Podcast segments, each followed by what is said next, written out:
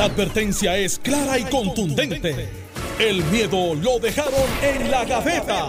Le, estás dando play al podcast de Sin, miedo, de Noti1630. Buenos días, Puerto Rico. Esto es Sin Miedo, Noti1630. Soy Alex Delgado y ya está con nosotros el gobernador Alejandro García Padilla, quien le damos los buenos días, gobernador. Buenos días, Alex, a ti, al país que nos escucha y por supuesto a Carmelo, que Carmelo está, en aislamiento. Está en aislamiento, no está aquí con nosotros. Carmelo, buenos días.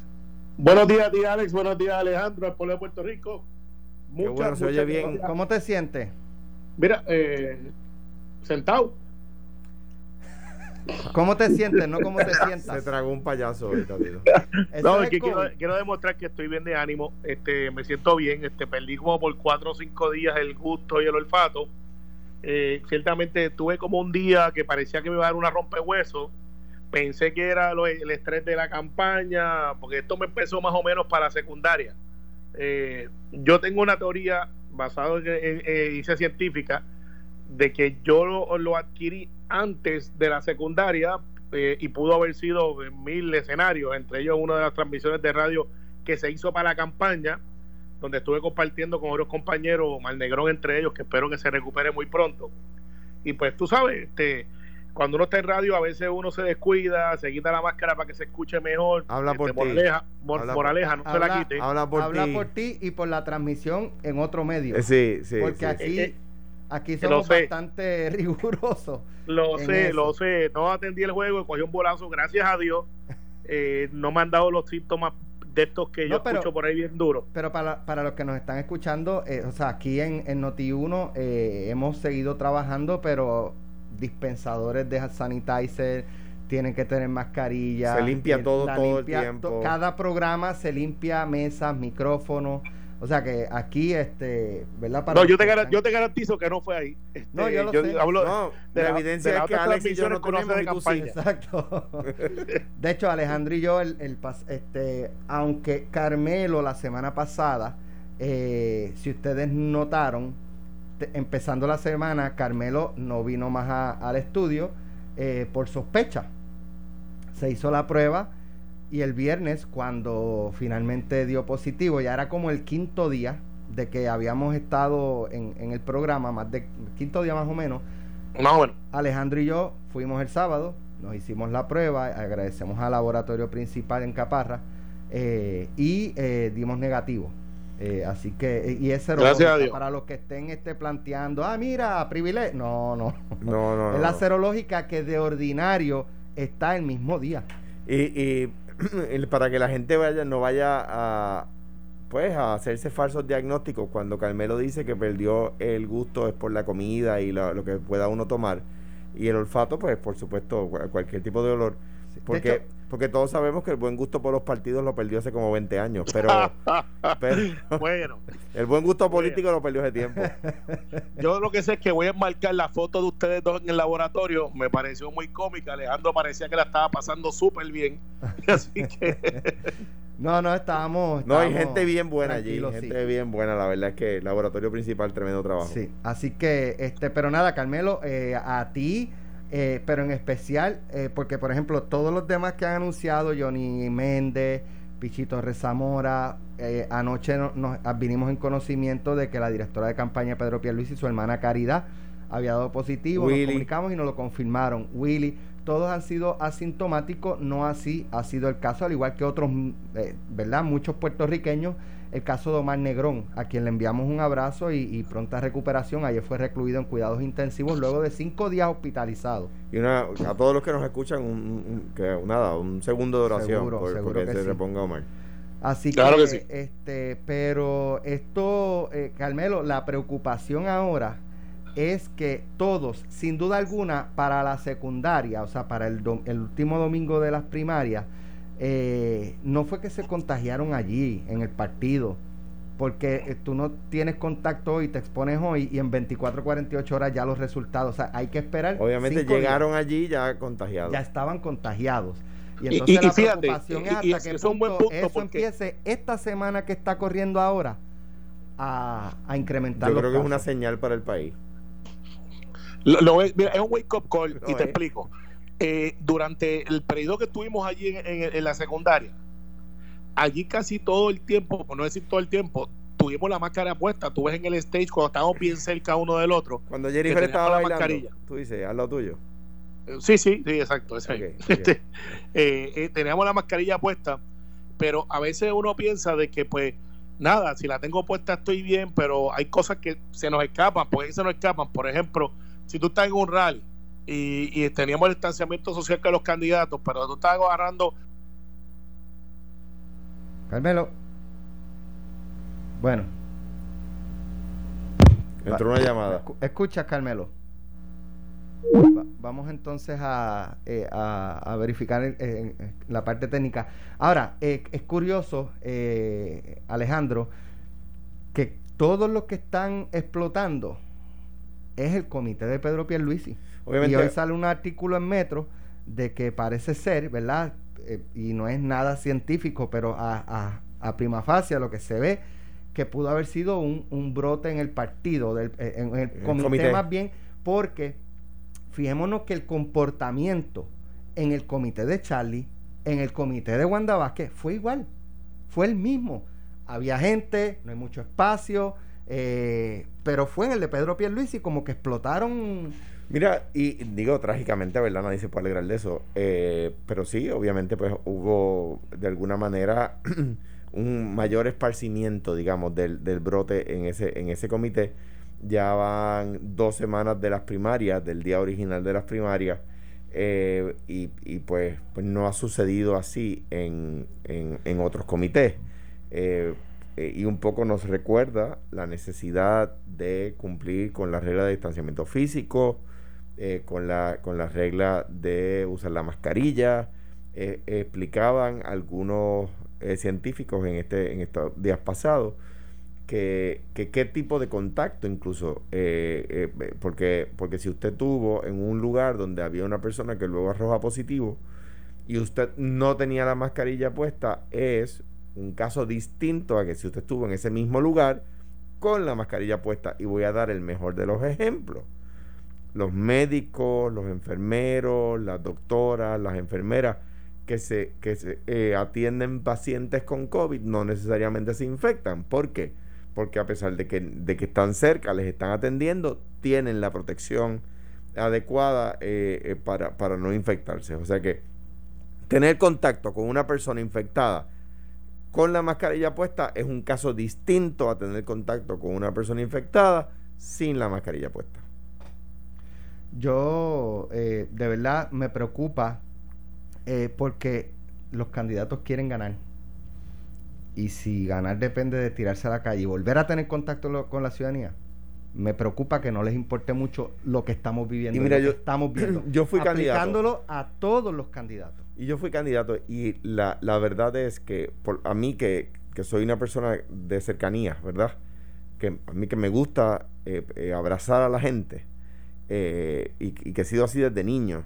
Eh, pues en la emoción del momento, pues uno se, se, deja llevar por el impulso. Por eso la campaña tiene que, permitirle, tiene que darle el espacio al candidato eh, y, no producir ese tipo de circunstancias donde el candidato, pues por no va a dejar de abrazar a una persona que le saluda con entusiasmo.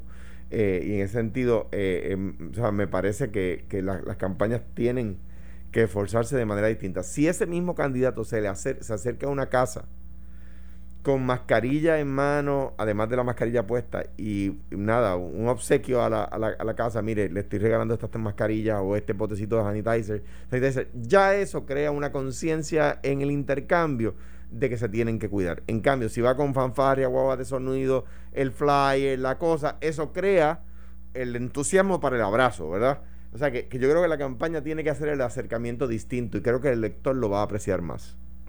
Carmelo, ¿nos escuchas ahora? Sí, al, claro. No, sé qué parte me quedé de que esto va a eh, cambiar las campañas políticas. Sí. No, yo, yo eh, planteaba eso, cómo esto eh, realmente pueda tener un efecto de, ¿verdad?, crear conciencia en los candidatos, que para las próximas elecciones, ¿verdad?, a fin de, de, ganar votos adeptos, vuelvan a tirarse a la calle como se tiraron ahora. Y entonces, bueno, yo creo que sí se van a tirar a la calle, pero no va a ser lo mismo. Eh, Pero ¿cómo fue ahora y cómo sería en el futuro? Porque ahora decían que estaban tomando todas las medidas. Y mire, Bueno, porque como te explicaba, en los rallies a veces pues nos agarramos de los tubos estos que tienen en las plataformas. Porque no hay manera de no agarrarse. Eh, y, y, tú tienes horas de eh, horas de contacto con ese metal y, y quizás los candidatos, y aunque teníamos las mascarillas puestas, pues tú te pasas por los ojos, por la nariz, eh, y quizás te agarra ese tubo y otro compañero y lo hace. Quizás eso va a cambiar mucho y quizás tengamos los candidatos uno por plataforma. Quizás tengamos los candidatos como hizo José Aponte, que nunca se montó en una plataforma, se fue en su jeep. y, y quizás vean más de eso. Las caminatas yo las veo fuera de cuestión yo lo que veo es repartición de casa a casa, que eso es muy tradicional, con muy poco contacto, si alguno. Eh, veo las redes, la radio y la televisión tomando aún mayor relevancia. Eh, esto de Zoom funciona y lo de Skype funciona, no reemplaza, pero es una manera de quizás... Eh, y, vamos a tener que hacer algo que a veces uno ve estas series de televisión que, que como que anticipan el futuro de lo que va a pasar eh, y estos guionistas quizás ven algo más allá. Eh, yo no sé si ustedes se acuerdan de la serie House of Cards, que es la casa de, las cartas, que estaba aquí en Space y en una de las cosas de la campaña, el candidato que estaba retando hizo un live de 24 horas donde todo el mundo le podía preguntar lo que quisieran. Y literalmente ese candidato estuvo 24 horas. Yo no digo que haya 24 horas, pero quizás va a haber sesiones larguísimas de gente preguntando lo que quieran y los candidatos contestando para acercarlo lo más posible a la gente, versus un programa o, un live grabado donde tú hablas, pero nada hay interacción. Así que vamos a ver esa plataforma mucho más en Puerto Rico de lo que anticipábamos. Bueno, eh, pasando eh, a otros temas, eh, aunque es el mismo, las campañas hoy salen artículos que van a estar complicadas. Y, capturar la atención del elector va a ser un reto para principalmente los, principales partidos, valga la redundancia. Eh, hay tres eh, candidatos adicionales, cuatro. Está el doctor César Vázquez por el Partido Proyecto Dignidad, Movimiento Victoria Ciudadana o Partido Victoria Ciudadana, Partido Independentista Puertorriqueño y Eliezer Molina. Y hay una apatía eh, en un sector específico, en, el sector joven eh, de la ciudadanía, a votar por los partidos tradicionales. Pues yo, yo lo, lo que... ¿Ustedes, ven esos jóvenes finalmente yendo a votar? Yo, y yo que algunos de ellos votarán por, por el Partido Popular, por el PIB o por el, el PNP. Eh, y otros votarán por los otros partidos, ¿verdad? como, como es natural. Ahora bien, dos temas que, que, me preocupan. Eh, hubo una época donde, donde se celebró romper con el monopartidismo. Desde entonces para acá las cosas no han mejorado, han empeorado. Luego ahora yo oigo personas que han, eh, columnistas sabatinos, columnistas dominicales, conferenciantes, ¿verdad? Gente inteligente. Eh, hablando de romper con el bipartidismo. Ok. Pues, pero no los oigo, no oigo a nadie, hablando de producir una segunda vuelta. me parece que entonces rayan en lo superficial. Si vamos a producir el tripartidismo, pues tenemos que ir pensando en una segunda vuelta porque si no la democracia va a ser ilegítima. Una democracia donde el gobernante dirige, rige con el 40% de los votos no es aceptable. Pero como una segunda vuelta eh, resuelve el problema de la calidad del político y su administración bueno, lo gubernamental. la calidad solamente la resuelve el elector. Porque el problema aquí no es porque este, la calidad de políticos o de gobierno que tenemos no es porque tengamos o no tengamos segunda vuelta. La, sí, no, no. Por eso dije, eh, yo dije que era un, lo, lo de la lo de la segunda vuelta dije que era un problema de legitimidad democrática, ¿verdad? Eh, la calidad la resuelve el elector con su elección. Ahora, una elección, una, una democracia donde el que rige tiene 40% de los votos no es, no es legítima. Ese es el primer punto. El, el segundo punto es que hay que decirle a los jóvenes, y me parecen irresponsables los que no lo hacen, que hay dos partidos con opciones de triunfo. Dos. Tú le puedes decir lo que tú quieras y que voten por quienes dé la gana. Eso, eso es parte de la democracia, ¿verdad? Y que busquen quién es la persona que más les gusta en la papeleta y votar por ese. Eso es fenomenal. Ahora bien, tienen que decirles también cuáles son los dos partidos con opciones de triunfo. ¿Por qué?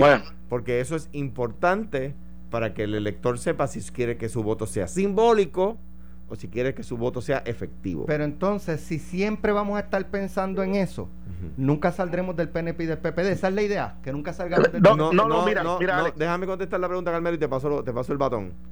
No, cuando haya más partidos con opciones de triunfo, pues se le dice la verdad. ¿Cuál es la verdad? Pero, hay que decirla. ¿Cómo van a, poder tener opciones reales? Porque esto no es como de la noche a la mañana, ya tú eres una mega opción.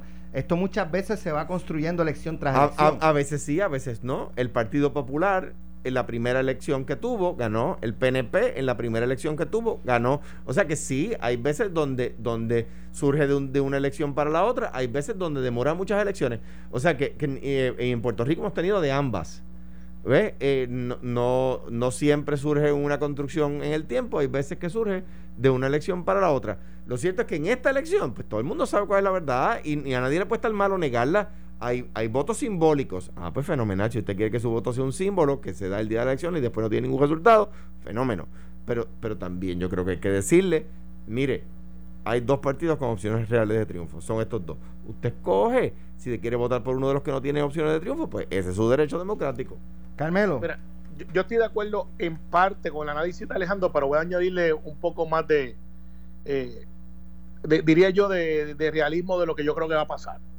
Eh, ciertamente, eh, tú tienes estos partidos que son movimientos que se usan a llamarse partidos, pero se comportan como partidos aunque se llamen movimientos. Yo creo que en esta etapa histórica de la cómo se va a hacer campaña, Victoria Ciudadana tiene una ventaja porque son mucho más activos y más organizados en las redes. Eso no quiere decir que se va a convertir en votos. Eh, tú ves encuestas, por ejemplo, donde los candidatos de Victoria Ciudadana y el mismo Juan del Mao sacan muy por encima de lo que ha sido su tradición. Yo creo que sí va a haber un aumento en algunos partidos y candidaturas. No creo que tengan el performance que tuvieron hace ocho años atrás, pero sí va a haber una inyección de un electorado nuevo, ya sea voto protesta, ya sea voto este nuevo, joven, eh, que se la van a luchar entre el Partido Independentista, por eso ve a Juan del Mau activo, eh, entre Victoria Ciudadana. No veo el movimiento cristiano, este, que está el doctor este, Vázquez, no lo veo cultivando ese voto más allá de unos nombres buenos, de gente buena, eh, pero no lo veo ahí. Sea, lo veo más bien este, flotando muy leve, pero el Partido Popular y el Partido Nuevo Progresista tienen un reto. Cómo ellos explotan las figuras nuevas que llegaron y lo complementan con la experiencia que tienen en la papeleta. Porque sí hubo figuras nuevas que entraron. Eh, y esas figuras pues tienen una relevancia, no necesariamente cargan en la bandera de, la base, pero es, es una expresión de la base de esos partidos. Ahora bien, interesantísimo la figura de Eliezer se me escapa el apellido, el candidato independiente, Molina. Sí. Ese, e, él, no necesariamente va a ser una fuerza, pero va, se ha convertido en un fiscalizador que tiene alguna relevancia en la opinión pública. Y eso es atípico en una persona que anda por ahí sola, sin estructura, pero pues se ha podido colocar en hacer algunos planteamientos y hay gente que lo está siguiendo. La licenciada Lúgaro, por el otro lado, todo el mundo sabe que es la política que mayor reach o alcance tiene en las redes sociales. Eso es ventaja para ella, porque antes ella competía con una maquinaria de, de, alcaldes, legisladores, que ya no tiene, y que pues ciertamente ella es un adversario natural del Partido Popular y por eso el Partido Popular va a tener que hacer una lucha ambidestra. Va a tener que luchar con el PNP, que son los partidos de mayoría, pero a la misma vez tiene que con una mano de izquierda, y no estoy diciendo, no estoy sarcásticamente, estoy diciendo como, lo, como yo creo que lo es, una mano de izquierda que detenga una migración, poca o mucha, eso se verá, hacia el partido que, realmente le quita votos. Eh, eso no quiere decir también que el PNP no tenga movimiento o abstención, que es aún más peligroso, que le quite votos también. Eh, y eso es una, una, una, es algo que ahora mismo nosotros estamos viendo, estamos observando, estamos analizando, pero nadie puede reclamar que tiene una fórmula, cómo va a ser la campaña, porque es muy dinámica. Para finalizar el análisis, creo que sí va a terminar siendo una lucha entre el Partido Nuevo Progresista y el Partido Popular, pero miren los candidatos independientes a la Cámara y Senado y quizás alguno con otro nombre poderoso por ahí que no vaya a ser que el efecto valga Pido se multiplique y de momento en vez de tener un independiente puedas tener dos o tres electos entre Cámara y Senado. Que era, que era el problema que tuvieron con Néstor Duprey y a mi juicio por eso lo sacaron del partido. Eh, Néstor Duprey era una línea, iba a salir electo y quizás era la única persona de ese partido que podía salir electa. Y esa fue la verdadera razón. Por eso la doble vara en el caso de Néstor versus el caso de la demandante de la demandante de la sentencia de la señora dominicana, ¿verdad? Eh, a mi juicio, la razón por la cual sacaban a Néstor Duprey es que no era soportable en la estructura de ese partido, del partido Victoria Ciudadana, que Néstor fuera el único que saliera electo en las elecciones. Bueno, vamos, oye, antes de ir a, la pausa, queremos agradecer a Glorimar Rodríguez que nos oye, tremendo. Virginia unos regalitos aquí. Eh, Carmelo, como tú no estás. Eh, oye, siempre que no voy, eh, ¿Eh? se, la apuntan conmigo. Pues, papá, es que imagínate. No, y que. este, pero le agradecemos unos regalitos desde Virginia. Muy agradecido. no se pierde el programa. Así que recuerden, ya en unos 35 minutos aproximadamente comienza pelota dura en Noti 1630 con Ferdinand Pérez. Así que no se lo pueden perder. Ya dentro de 35 minutos se acaba la espera y comienza eh, esta nueva etapa de Noti 1630 a las 2 de la tarde. Sintonizamos a la compañera Carmen Jovet que llega a ese day part eh, de, de, la programación de Noti1 a reforzar las tardes. Así que le agradecemos mucho a la compañera Carmen Jovet también. Así que vamos a la pausa y regresamos en breve. Estás escuchando el podcast de Sin, miedo, de Noti1630. Son las 9 y 37. Les saluda Iliana Rivera de Liz aquí en el programa Sin Miedo, en relevo de Alex Delgado y conmigo el gobernador Alejandro García Padilla y el senador Carmelo Ríos, que también está vía telefónica. Buen día. Buen día, Iliana, que ahí está ahí de, de bateador designado. Sí. El cuarto bate es que le dicen cuando El cuarto bate es el que el, no el cuarto bate es el que el que mejor batea del equipo se supone. Ah, bueno, lo que pues nunca hizo Carmelo. empujar aquí las carreras, ¿no? Lo que lo que nunca hizo Carmelo. Carmelo nunca fue cuarto bate, ¿sabes por qué? Porque es pitcher. Ay, bendito. Es la verdad, Carmelo pichaba. Carmelo no escucha. Sí. Ah, yo creo que ya se había ido. Se huyó. estoy pendiente del juego para no coger un bolazo. ¿Verdad, Carmelo? Que tú nunca fuiste cuarto bate.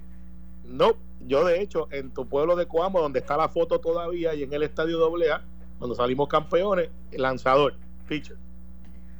Miren, eh, ayer salió información, ya que están hablando de las carreras para los candidatos y los políticos y lo que se esperaría en este proceso electoral y si deben de hacer caravanas o no. Ayer trascendió información relacionada a la Comisión Estatal de Elecciones que había enviado unas cartas a la Junta de Supervisión Fiscal donde pues solicitaban más dinero, 11 millones para que se realiza para que se pueda realizar el evento electoral y 3.5 millones para la consulta de estatus.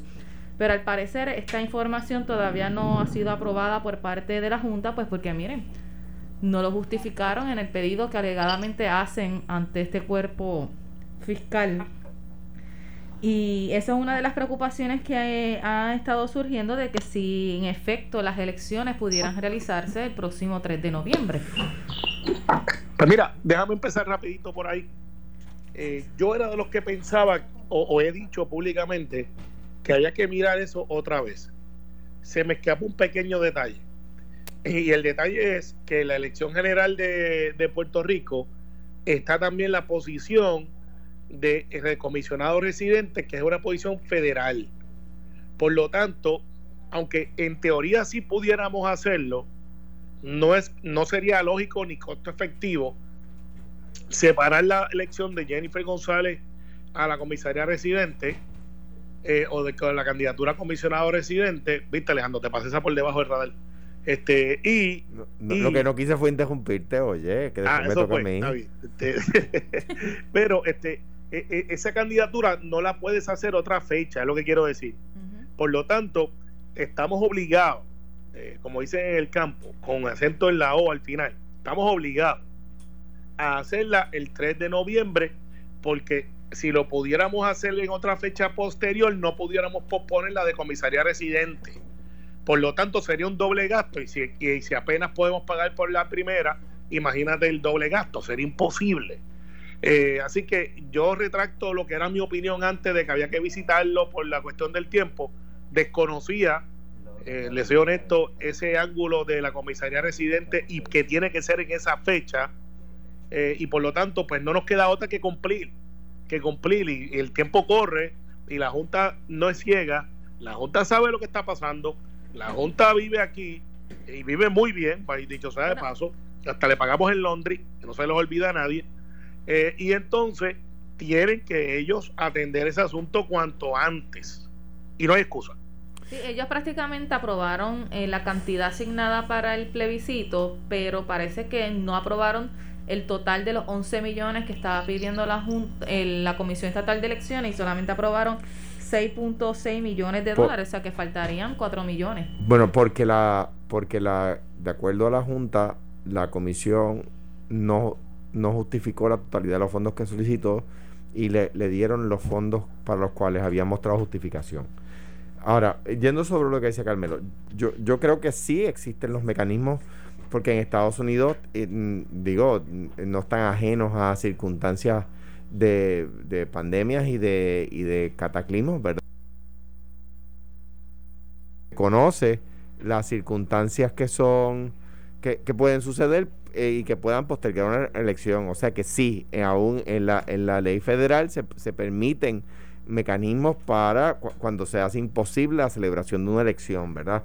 Eh, y eso pues está contemplado. O sea que sí, se puede hacer, lo que pasa es que tiene su propio proceso, ¿verdad? En cuanto, ahora, yo no favorezco que se, que se, que se pospongan las elecciones. Me parece a mí que, que lo que tiene que hacer la comisión es ponerse a trabajar eh, para ponerse a trabajar, mira, mira lo que, de, lo que nos enteramos. Nos enteramos de que la Junta aprueba 10 millones y que los otros 4 millones que pide la comisión, de, los, eh, de, de esos 4 millones que no aprobaron, 3 millones y pico son para el plebiscito de embuste. Para el plebiscito que el Departamento de Justicia le dijo que estaba mal hecho, que no estaba autorizado, que no va a tener ningún resultado, que es un plebiscito para tomarle el pelo a los PNP enojados para llevarlos a votar por la estadidad como si fueran corderitos, como si fueran tontos y se, y se creyeran el cuento. Esos son, esos son casi 3 millones y pico que el PNP vota, vota pero con, con, con B de bueno, no con V de, de, de, de voto de, de, vaca, ¿verdad? Ahora bien, dicho así, eh, eh, me parece a mí que, que, hay un problema de fondo y que la, a veces la, a veces una crítica constructiva a los medios de comunicación. A veces los medios de comunicación son como las heladerías. Tienen el sabor del mes, el sabor de la semana. Hace dos semanas era que el presidente de la Comisión de Elecciones había hecho un pésimo trabajo en la primaria y lo había hecho. Pues ya se olvidó todo el mundo del tema. Ya nadie le pide la renuncia. Hay una querella radicada. Sigue siendo sí, él dijo que iba a renunciar tan pronto terminar el proceso de la primaria, decidió quedarse. Algunos candidatos lo, lo, lo, lo han, lo han, eh, eh, lo han respaldado.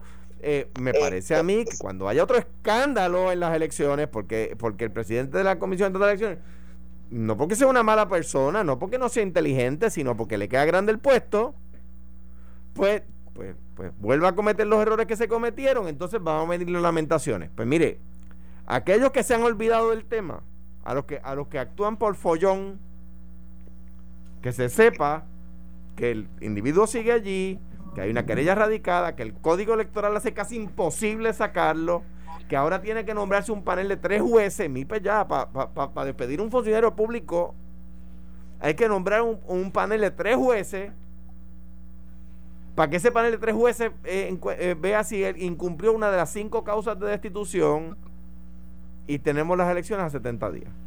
O sea, aquí demasiadas personas actúan por follón. Eh, me parece a mí que, la, presión la tienen, me parece a mí que, que no se nos puede olvidar y me parece a mí que si no le justificó a la Junta la cantidad de dinero completa que se necesita para la elección es otro acto de negligencia. ¿Entiendes que él debe renunciar como mismo lo estaba considerando? si él lo dijo. Él pidió disculpas y luego el, el segundo proceso primarista pues corrió de manera que se pensara que debería haber sido en la primera vez. Y aceptadas las disculpas, y yo no creo que sea una mala persona, no tengo ninguna razón para pensar que no es una mala persona. De, de hecho, pienso que es una persona inteligente, ha ocupado, eh, ¿verdad?, sus puestos que ha ocupado de oficial jurídico en la Corte Suprema. Allí van, los, ¿verdad?, los mejores estudiantes de Derecho van a ser oficiales jurídicos en la Corte Suprema. Además, fue secretario de la Corte Suprema, o sea que inteligente tiene que ser. Ahora bien, para, tú tienes que tener una, una capacidad administrativa para, para dirigir el, proceso, el, el, sistema electoral de un país. O sea, no es poca cosa. No es poca cosa. Entonces, de repente, tenemos, nos damos el, el tropiezo que nos damos en las primarias. Y, de, y lo próximo que sucede es que los chavos necesarios para la elección general no los justifica. Pero ¿qué más necesitamos seguir viendo? Ah, pero los medios de comunicación a veces actúan por follón y ya ese no es un issue ya tiene que ir. Ya ese tema no está. Eh, eh, claro, hay una querella radicada. ¿Qué ha pasado con la querella radicada? Pues nadie pregunta. Pues, pues es una buena pregunta. Pero mira, yo, yo creo que eh, él va a tomar una decisión una vez se acabe el escrutinio, porque el hecho aquí ha sido el escrutinio. hay muchos de ellos que están diciendo, cuando se acabe el escrutinio, yo tomaré mi decisión. Yo no sé si en este momento traer a alguien nuevo es bueno o no, porque te explico algo. Y yo soy los que creo que él hizo un trabajo espectacularmente malo se fajó y, se quedó corto, eh, porque fue malo, nadie puede decir que lo hizo bien. Y pues está la teoría de que hay una culpa compartida, si no, quizás, y los partidos políticos ya de por sí están cambiando su estructura. Por ejemplo, ya el PNP nombró un sub que cuando termina el escrutinio, ya Loli, eh, muy querida por todos nosotros, ha dicho que ya se va. Eh, que, y, aparentemente pues viene un cambio. El nombre pues están especulando. Ya el Partido Popular trajo a, a Santini Gaudier eh, y, y, yo creo el PIB no va a traer a nadie porque ellos siempre están ahí y no tuvieron primaria. Pero eh, al final del día, mi opinión es que ellos eh, van a terminar el proceso y va a haber cambios. Sin embargo, sin embargo, yo reconozco que Alejandro y el Partido Popular tienen que atacar el asunto del plebiscito, que ellos le dicen que es el plebiscito de embuste, porque eso no le conviene al candidato Charlie eh, se me escapa el nombre, apellido. Eh, a, a, Charlie. A Charlie eh, Delgado. ¿Perdón? A Charlie Delgado. Charlie Delgado. A Charlie Delgado. Eh, no fue a propósito no fue el Departamento de Justicia Federal el que dijo que ese ¿ah? plebiscito no servía. Espérate, espérate. Déjame explicarte lo ah, de la, la, teoría de ustedes versus la teoría de lo que debe ser tener el electorado ante sí. Entonces, eh, cuando Charlie Delgado, que todo el mundo sabe que es soberanista, que está surgiendo más información de que es independentista, de que eh, está como Carmen Yulín, pero se esconde más, pues eso no le conviene al Partido Popular y tienen que atacar el plebiscito porque saben que el PNP o el puertorriqueño que aprecia a la ciudadanía, ni siquiera el PNP, en un hecho donde está la independencia y está la, igualdad eh, X slash estadidad, pues va a escoger la estadidad, sobre todo con lo vulnerable que nos hemos visto y con a pesar del presidente que tenemos, con las ayudas que han enviado, aunque no se han llegado a la gente, paréntesis, eh, porque una cosa es una cosa y otra es otra cosa, pues aprecian mucho más nuestra relación con los Estados Unidos, cosa que Charlie Delgado ha titubeado y ha sido un evento malo para él. ¿sabes? Por eso es que no quieren, Alejandro, el, el plebiscito. Porque ahora les pone a ustedes en una posición más difícil por Charlie Delgado tener un poco más de simpatía con los soberanistas. Bendito sea Dios. Mire, esto, que la gente sepa lo siguiente. En primer lugar, lo que no, lo que, por eso la estadidad está más lejos. Porque el PNP se afana en tratar de venderse a los puertorriqueños tomándoles el pelo, pero no dicen, no le dicen la verdad al americano. Entonces de repente viene el Departamento de Justicia de los Estados Unidos de América y le da otro cantazo. ¿Y qué hacen ellos? Se viran y le dicen a los puertorriqueños que la estadidad está cerca. Entonces, de repente, pues, no tienen ningún tipo de credibilidad en Washington. Eh, Puerto Rico en crisis y van a gastar 4 millones de dólares en un presupuesto, en un plebiscito que el Departamento de Justicia Federal les ha dicho, eso no tiene ninguna validez. Entonces, de repente van allí al Congreso a decir que están siendo, que están administrando con transparencia, etcétera, cuando votan el dinero público. O sea, eso es un hecho cierto. y tratar de pivotear a, la, a las posturas de Charlie, pues mira, eso es natural que lo hagan, pero tiene varios problemas. En, primer lugar, Charlie lo ha explicado a la sociedad y Charlie cree en una relación permanente con los Estados Unidos, como lo es el Estado Libre Asociado. Ahora, número dos. Y esto al, más que a Carmelo, Iliana, yo, al país que nos escucha. ¿Alguien en su sano juicio piensa que el estatus de Puerto Rico va a cambiar de verdad? ¿Se va, Puerto Rico va a ser Estado o independiente en los próximos cuatro años? La respuesta es que no. Y el que, y el que le diga a usted lo opuesto, le miente y usted sabe que le miente. Carmelo. Eh, pues mira, este. Carmelo, ¿tú crees que el Estado, la estadidad o la independencia van a llegar en los próximos cuatro años? Mira, no, te voy, te voy a explicar mi argumento. Dale. Hace ocho años atrás nadie pensaba que el movimiento de Washington, D.C., que, que empezó con unas tablillas de obras públicas diciendo eh, este decía este taxation without representation. representation que quiere decir impuestos sin representación que parecería que era algo hasta de collector's item de tener una tablilla de esa y era el, mismo distrito Colombia que todo el mundo sabe las razones por las cuales no se podía contemplar ser un estado porque ahí está el gobierno federal y de ahí emana el poder y ningún estado podía tener más poder que otro. Por eso es que se concentran todas las agencias ahí. Ahora el Congreso donde Alejandro y yo estamos en ese Partido Nacional, radicó, radicó una medida para que Washington DC, fuera de donde están los edificios federales, sino que un distrito un tanto diferente, usando la figura del gerrymandering, que es contiguos, que es que pone un grupo de personas contiguas, y están diciendo estadidad para Washington DC, no para el que conocemos donde está la Casa Blanca, los alrededores, lo que viene del puente para acá. Eso nunca nadie lo pudo haber visto venir y que tuviera el apoyo de la mayoría demócrata. ¿Qué pasa? Si el argumento para Washington DC es que esa gente que está ahí tienen derecho a tener representación, ¿cómo es posible que se vienen para atrás, como dicen en el campo, y digan que hay un territorio como Puerto Rico que ya ha tenido varias expresiones a favor, con controversia de que si es mayoría o no, eso lo dejamos al lado, y decir que no la apoyan? Entonces, pues yo sí creo que el estadidad ha avanzado, yo sí creo que después de María hemos tenido mucho más relevancia. Y hay congresistas, algunos a destiempo, como Rob Bishop, que cuando tuvo la posibilidad no lo hizo, pero ahora que está en minoría dice sí, el mismo Obama, que, hizo un speech y dijo Puerto Rico merece la igualdad, algunos plantean si dijo estadidad o no, igualdad para mí es estadidad. Entonces, tiene una campaña luchando con ese fantasma de que como Trump ha tratado a Puerto Rico, saludos a Mario Porrata y a su compañía, que nos atacan todo el tiempo por eso, por esas críticas, y que hoy, dicho de paso, hoy en la convención y lo ratifican. Pero eh, y, al final, Alejandro, es un hecho de derechos civiles. Eh, si yo debo ser igual o no. Entonces Charlie tiene un problema. Charlie ha hecho una comisión, eso, lo que tú haces cuando quieres que no pase nada. Porque Charlie sabe que eso es su weak point y Charlie sabe que hay grabaciones de él protegiendo la independencia pero eso lo veremos en la campaña. Que, hay grabaciones de Charlie diciendo que que él protege la soberanía y tienes a Héctor Ferrer diciendo eso es la independencia. Pero, pero, pero, pero Carmelo, mira, yo creo que tú has dado un ejemplo extraordinario. Washington, DC, número uno, ya paga impuestos federales porque es un territorio incorporado, no es un territorio no incorporado como Puerto Rico. O sea, ya paga impuestos federales. Número dos, Washington DC no le costaría a los Estados Unidos, sino que le aportaría a los Estados Unidos, y eso está demostrado porque su economía está bollante. Número tres, con esas dos condiciones, ya paga impuestos federales y, le aportaría, no le costaría, lleva décadas pidiendo la estadidad y no se la han dado. Entonces, de repente, Puerto Rico, que no paga impuestos federales, es un tema al que el PNP le huye como el diablo a la cruz, porque no le quieren decir a los puertorriqueños que tendrían que pagar más impuestos.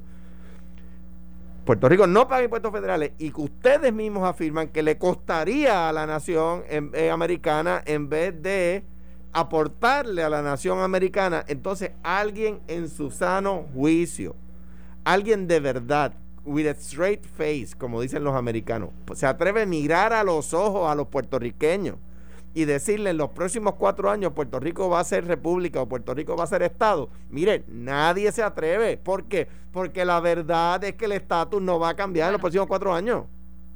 Te voy a decir lo que sí va a pasar. Y, el, Partido Popular va a ganar las elecciones. Es verdad, tienes razón. Bien sencillo. Estos asuntos que está hablando Alejandro se están atendiendo ahora mismo en la conversación nacional sobre Puerto Rico y los territorios.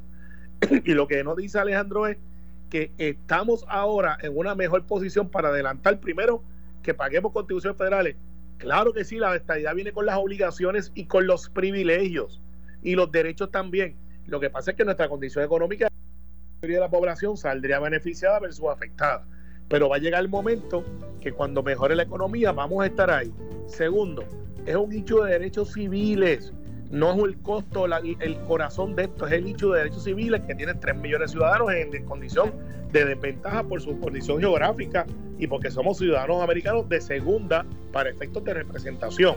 Tercero. Yo, no estoy de acuerdo con eso, Carmelo. Digo, porque no va a dar tiempo de reaccionar, pero no estoy de acuerdo con eso. Mañana bueno, pero, es el argumento. a discutir los puntos que seguimos mañana la discusión. Muy bien. Un abrazo. Gracias, Carlos. Un abrazo. Saludos a todos. Nos extrañamos. Hasta aquí llegó sin miedo. Y mire, no se retire, que ya llegó. Llegó Ferdinand Pérez. un palazo. Pelota dura. Jugando pelota dura. Esto fue, el podcast de Sin, miedo, de Noti1630. Dale play a tu podcast favorito a través de Apple Podcasts, Spotify, Google Podcasts, Stitcher y notiuno.com.